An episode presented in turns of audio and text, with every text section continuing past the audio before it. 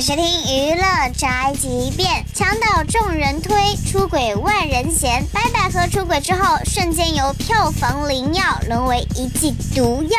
最近不少网友已经联名发起行动，要求广电总局封杀白百合这个劣迹艺人，甚至还得到了社会大众的认可。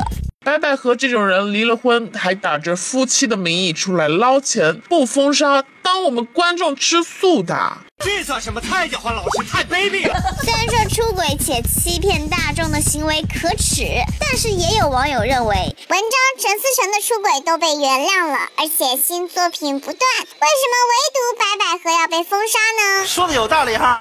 网友之所以这么愤怒，也许呢是因为出轨是对一个人的背叛。但是明明离婚好几年的夫妇，这些年一直假惺惺的秀恩爱，而且借着婚姻不断圈钱的行为，是对所有观众智商的侮辱吧？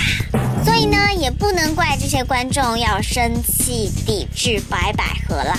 这就是本台记者饭桶发来报道，一些言论不代表本台立场。